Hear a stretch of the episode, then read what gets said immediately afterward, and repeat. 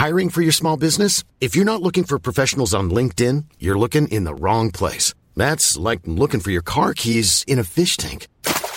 LinkedIn helps you hire professionals you can't find anywhere else, even those who aren't actively searching for a new job but might be open to the perfect role. In a given month, over 70% of LinkedIn users don't even visit other leading job sites. So start looking in the right place. With LinkedIn, you can hire professionals like a professional. Post your free job on linkedin.com slash people today.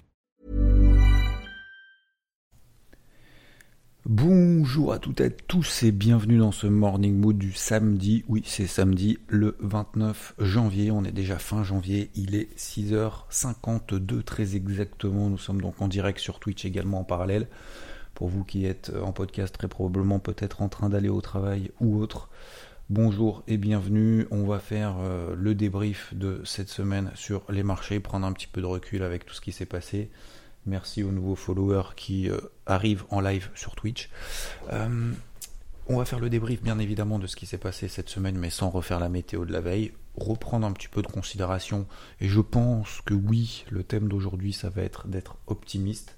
Le but n'est pas euh, d'être euh, permaboule, le but n'est pas d'être permabère, c'est simplement de prendre un petit peu de recul pour pouvoir euh, considérer les tendances qui sont en cours, considérer bien évidemment tout le contexte fondamental, et on va voir que sur le marché des cryptos, c'est calme, et c'est pas non trop calme. On aurait pu dire que c'est calme, trop calme.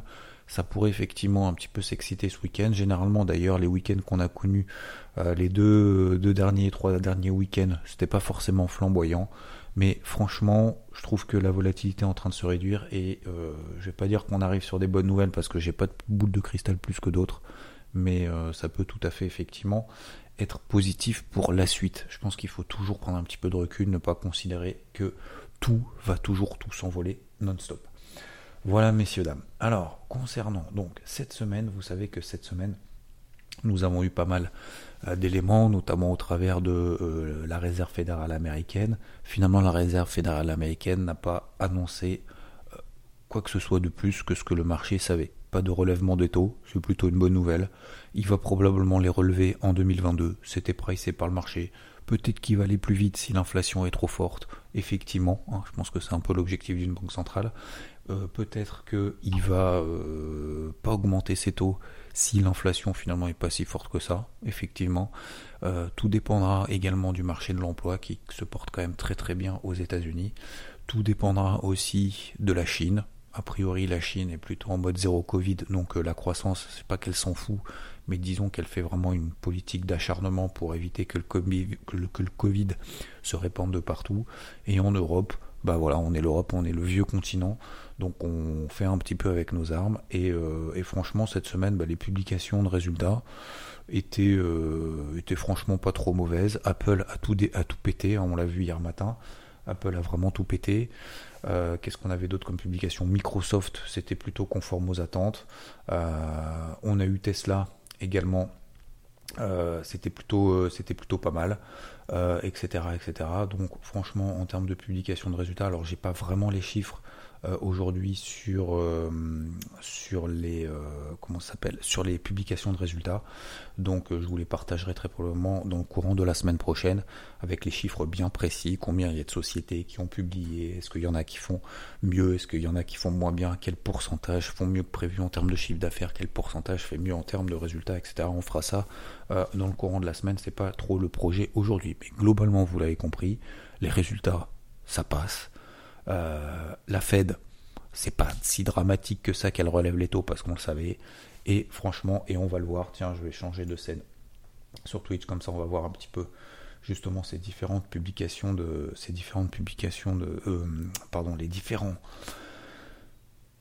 configurations techniques voilà alors tout au long de la semaine et depuis le début de la semaine en fait euh, je vous ai partagé du coup donc mon fameux carnet de bord hein. ça c'est le carnet de bord que je diffuse je m'enquiquine quand même de faire une vingtaine de pages avec plein de mots, plein de graphiques, etc. pour donner surtout en fait ma vision des choses, mais surtout mon, objectif. Donc euh, les plans que je vais travailler, pourquoi, comment, de manière très simple, dans quelle zone d'intervention sur une quinzaine, une vingtaine d'actifs. Le but, c'est pas de se concentrer uniquement sur ces actifs-là, mais d'avoir le, contexte en fait euh, de manière générale pour, euh, pour pouvoir se positionner à l'achat, à la vente ou ne rien faire. Hein, ne rien faire, c'est aussi une décision. Donc euh, en début de semaine, non, effectivement c'était quand même assez tourmenté sur les marchés, hein, comme depuis le début de l'année. Donc la semaine prochaine, la semaine dernière, on n'y avait pas forcément échappé. Cette semaine, on y a échappé. Effectivement, comme j'ai expliqué en début de semaine, bah, si on doit paniquer, vaut mieux le faire en premier, pas en dernier parce que ça évite en fait de vendre tout en bas. Donc finalement, je me suis simplement en fait concentré sur ces fameuses tendances daily qu'on a un petit peu partout, des tendances qui sont finalement sur le CAC. Alors ça, ce sont ici, hein, messieurs dames, que vous voyez l'écran sur Twitch, ce sont les graphiques que vous voyez euh, sur, euh, sur des unités temps daily. Donc sur le CAC, bah, vous tracez en fait un canal ascendant. Bah, tant qu'on passe pas sous les 6600 points, on est toujours dans une tendance haussière. Le DAX, je pense que j'ai suffisamment insisté pour dire que sur cette zone des 15 000, c'est quand même une grosse zone d'intervention qui est absolument énorme tout au long de l'année 2021 et ce depuis le mois de mars.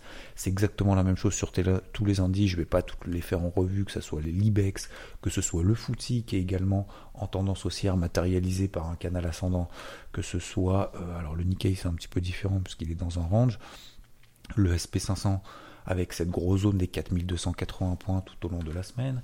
On a également le Dow Jones qui tient au-dessus des 33 500, 33 700, et d'ailleurs cette semaine 33 700 c'était là-dessus ce point que je me suis focus, et pourtant on était au-dessus des 34 500 au moment où je rédigeais justement en début de semaine.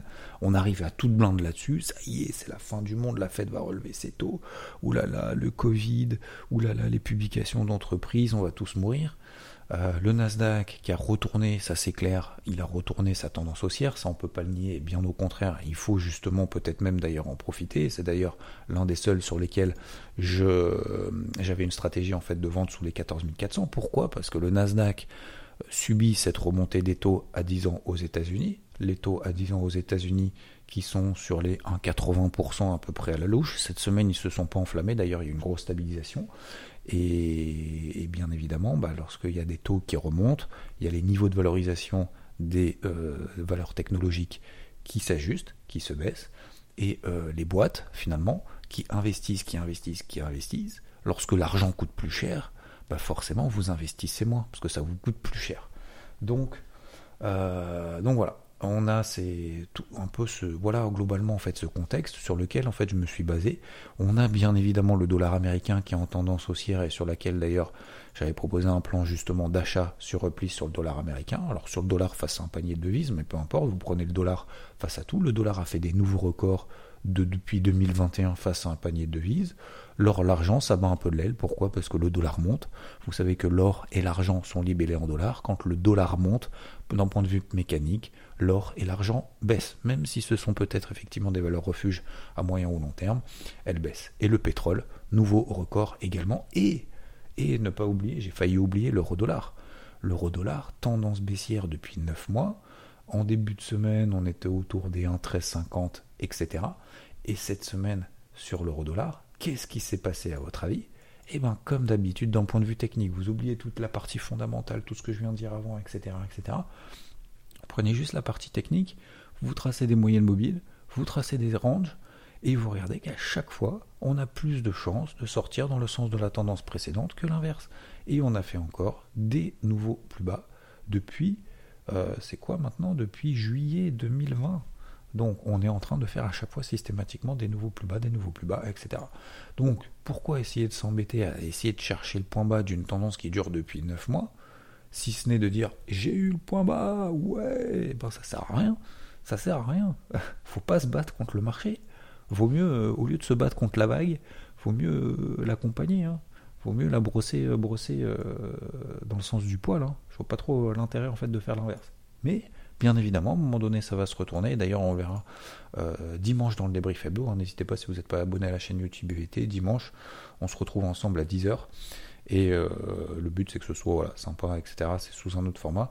Mais globalement, voilà, sur le, sur Rodol, effectivement, après, on a une grosse zone sur les 1,07. 1,07, c'est les plus bas de 2015, 2016, 2017. Un petit peu en dessous, un petit peu au-dessus. Hein, mais en gros, 1,07, c'est vraiment les plus bas depuis 7 ans. Depuis 7 ans, on n'est jamais passé en dessous, ou très rapidement, mais c'est vraiment vraiment une grosse zone d'intervention.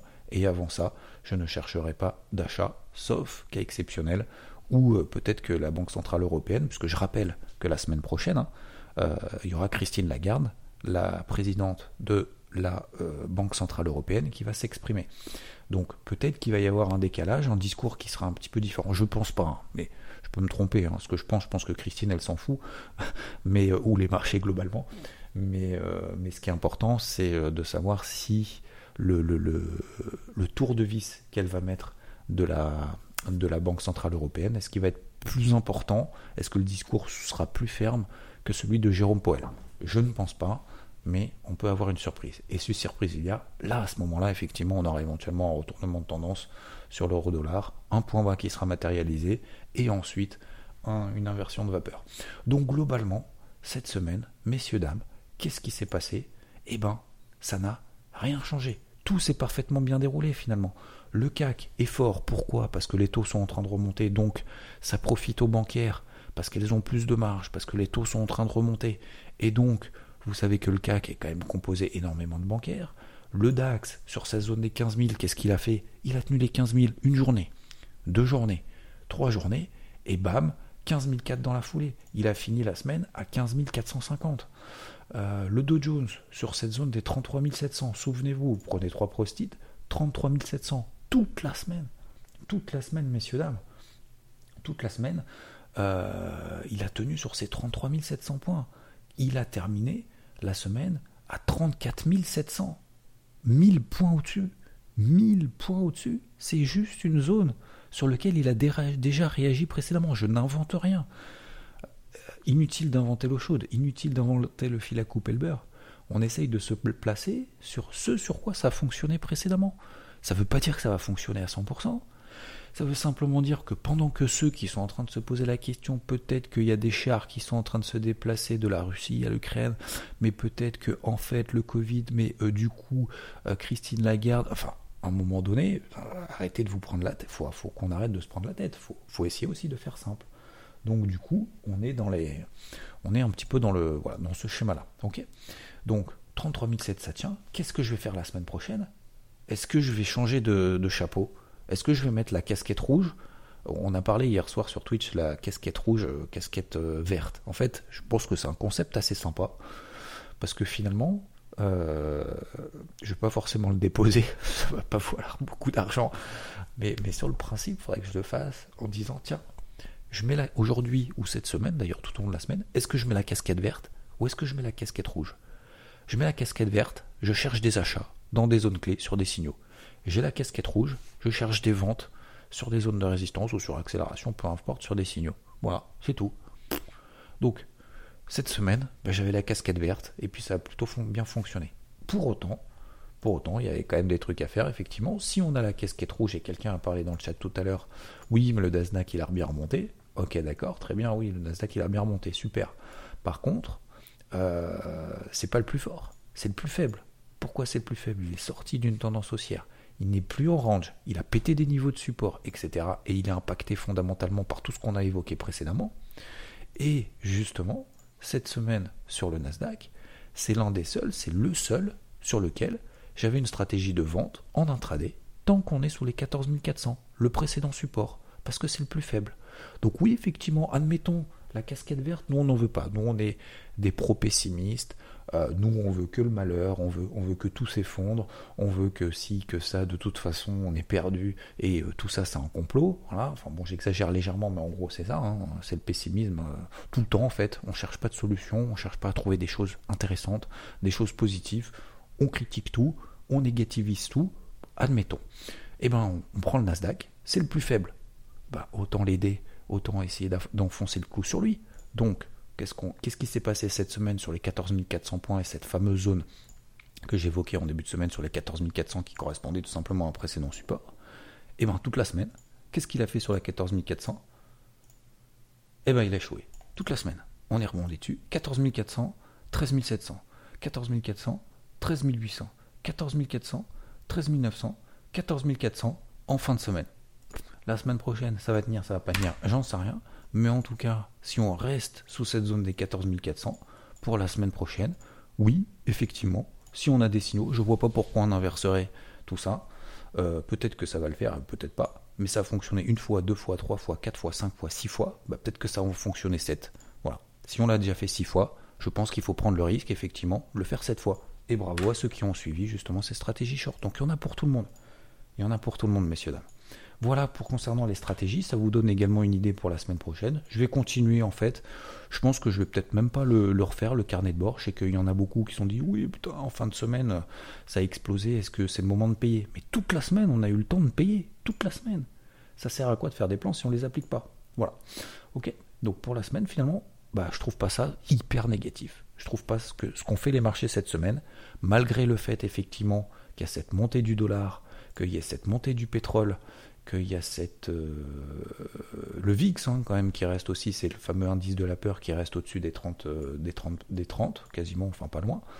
Et eh ben oui, effectivement, on peut se dire oui, ça bat un peu de l'aile. Oui, je suis d'accord. Mais pour autant, malgré tout ça, techniquement, visuellement, je ne sais pas si vous êtes d'accord avec moi ou pas, hein, n'hésitez pas à le dire dans, le chat là sur Twitch, mais je trouve pas ça ultra négatif. Voilà je suis peut-être peut trop optimiste de manière générale, mais je trouve que, et, je terminerai là-dessus, le marché m'a beaucoup plus souvent récompensé en étant optimiste et m'a beaucoup plus fait des misères quand j'étais pessimiste. Que ce soit des positions short sur les indices, que ce soit des positions short sur les actions, que ce soit des positions short sur le pétrole, sur l'or, sur l'argent.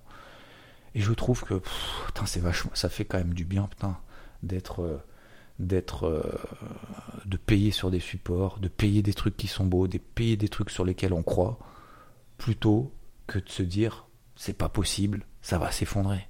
Combien il y a de personnes qui se sont fait démonter sur Tesla parce qu'elles étaient persuadées que c'était le, le, mec qui dirigeait ce, ce, truc-là, c'est un, un, fêlé euh, qui n'en peut plus, la boîte elle vaut rien, que euh, l'entreprise, euh, les entreprises, euh, elle ne fait pas de chiffres, ce qui était le cas, et combien se sont fait démater sur des shorts sur, sur ce truc-là.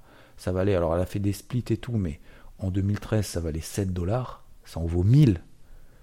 Vous vous rendez compte? C'est. Donc voilà, bref. Plutôt que d'essayer de, croire en, l'effondrement d'une société, ou d'un indice ou d'autre, je pense qu'il vaut mieux essayer de se concentrer, ok. Mais du coup, d'accord de ne pas investir là-dedans, mais pourquoi ne pas essayer de chercher où investir? Vous voyez ce que je veux dire? Voilà, donc concernant les marchés traditionnels, maintenant concernant le marché des cryptos, je trouve ça plutôt positif que ce qui est en train de se passer. Euh, il y a une chose que je voulais simplement vous partager, c'est notamment euh, Sandbox, vous savez, The Sand, dans la catégorie Metaverse, euh, qui a investi avec une société Hong Kong à Hong Kong dans un accélérateur euh, d'entreprise qui va investir du coup 250 000 dollars dans, euh, dans son nouveau euh, altcoin qui correspond au métaverse pour pouvoir justement développer toute cette, tout cet écosystème, etc. Donc ça c'est plutôt une bonne nouvelle aussi de voir et de malgré ce marché qui semble complètement terni, qui semble terminé, où tout va baisser, etc. etc. Pourquoi pas d'ailleurs, hein, ça peut continuer à baisser tout à fait. Mais en attendant, ne pas oublier aussi que il y a des gens derrière, il y, a des, entreprises, des entreprises, il y a des personnes qui travaillent, et ces personnes qui travaillent, contrairement peut-être à nous, peut-être contrairement à vous, elles ne vont pas regarder toutes les 5 minutes si leur coin monte de 5% ou baisse de 5%, parce que si leur journée est cadencée avec l'évolution de leur coin, euh, je veux dire, c'est l'enfer. Donc, elles s'en foutent en fait de savoir si ça monte ou si ça baisse. Et ça, c'était un patron de, un patron justement d'un alcool qui, m'en avait parlé directement. Mais en fait, ils sont pas inquiets. Ils sont pas inquiets du tout euh, que ça monte, que ça baisse, que ça perd 30-40%. Ils continuent à bosser, ils continuent à y croire. Parce que si vous faites, même d'ailleurs dans la vie de manière générale, si on fait uniquement en fonction de ce qui nous arrive le matin, si la personne à qui on a dit bonjour, elle nous a pas répondu, et du coup ça va être une journée pourrie, bah forcément ça va être très très compliqué, on va être très émotif en fait, ça va être par vague. Alors qu'en fait, ce que je veux dire là par là, c'est qu'il y a quand même des sociétés qui investissent euh, réellement, concrètement, euh, du vrai argent dans des vraies personnes, dans des vrais projets. Voilà. Donc ça, je trouve que c'est plutôt une bonne nouvelle. Et d'ailleurs, euh, pour Sandbox, je trouve que la configuration est quand même pas horrible. Alors c'est sûr qu'elle a fait que baisser, c'est sûr qu'elle vient de 8 dollars, elle était à, à moins de 3 dollars bientôt. Mais si on prend un petit peu de recul sur des unités de temps longues, finalement, depuis cet été, hein, parce que beaucoup s'amusent à prendre les performances depuis les plus hauts. Donc Sandbox, effectivement, elle a perdu 60% depuis ses plus hauts. Ok, je suis d'accord. Par contre, pourquoi on ne prend pas aussi les performances depuis euh, l'été? Pourquoi on ne prend pas les performances depuis cet été? Elle est à combien?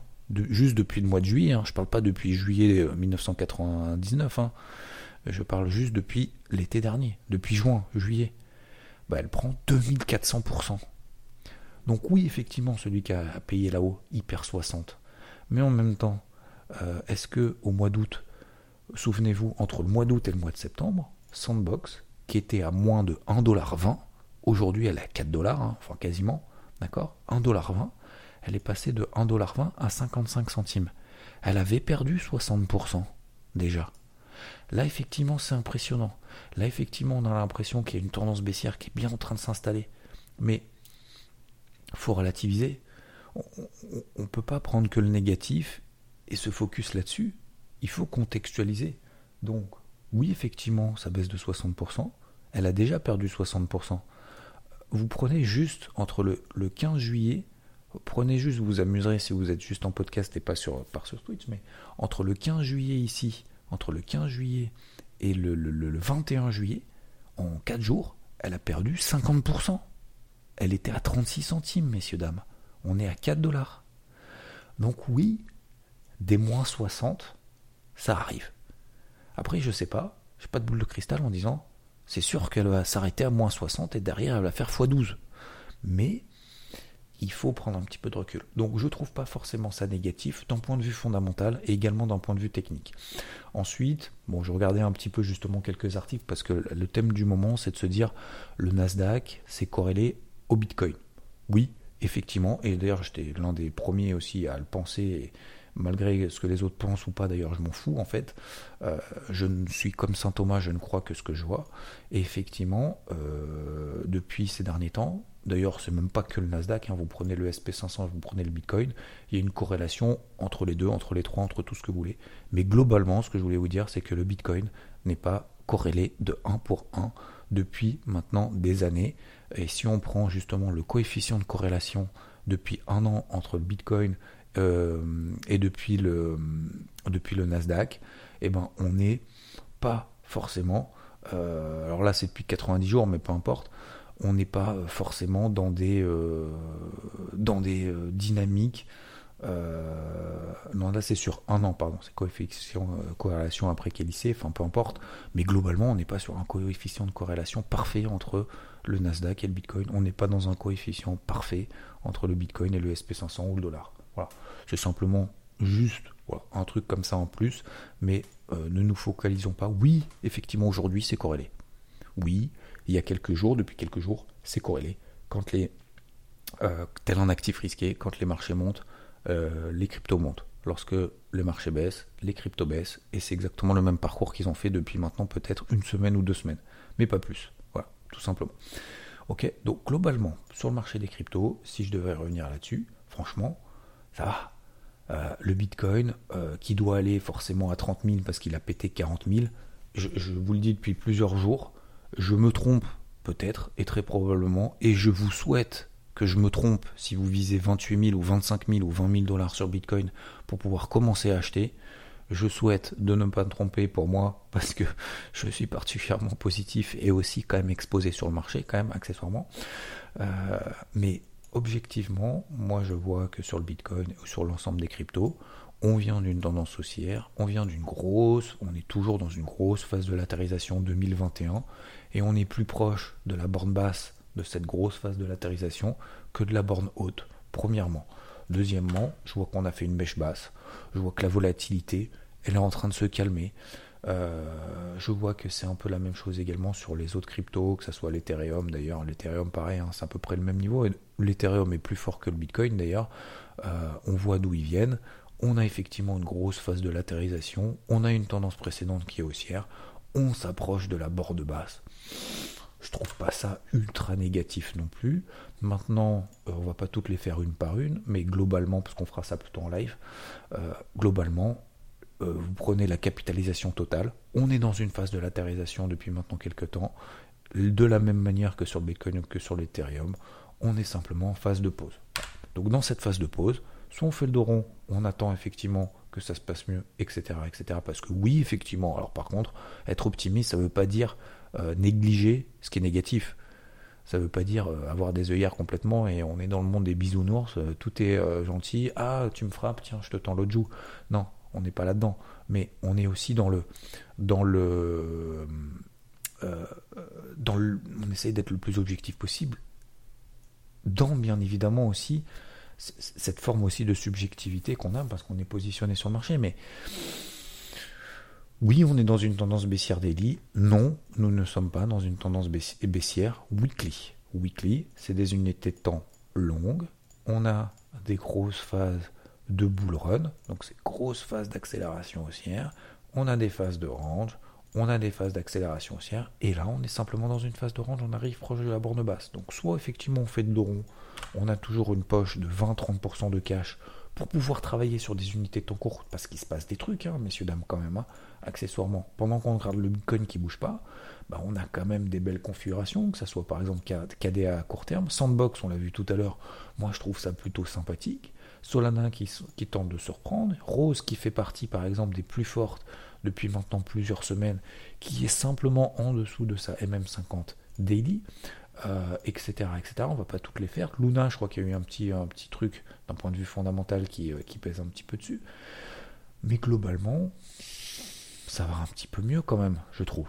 Voilà. Voilà, messieurs, dames. Je vous souhaite. Euh, c'est tout. Donc, je vais garder un petit peu encore, encore cet optimisme, vous me permettrez, par rapport à tout ce que j'ai vu sur le marché traditionnel, mais également sur le marché des cryptos. On se retrouve bien évidemment. Merci pour toutes celles et ceux qui ont écouté ici ce podcast dans la voiture dans le métro, euh, aux toilettes, sous la douche ou j'en sais rien où, euh, dans la rue tout simplement. Euh, merci à vous et gros merci pour tous vos messages. vous pouvez, je crois, noter d'ailleurs sur le podcast, n'hésitez pas. Bon, je sais pas trop comment on fait, mais peu importe. Merci à toutes celles et ceux qui étaient ici, du coup, en live sur Twitch en simultané. Je vous dis du coup très probablement à demain matin au même endroit, à la même heure, je ne sais pas, il suffit de s'abonner. Je vous souhaite une très belle journée et je vous dis à plus. Ciao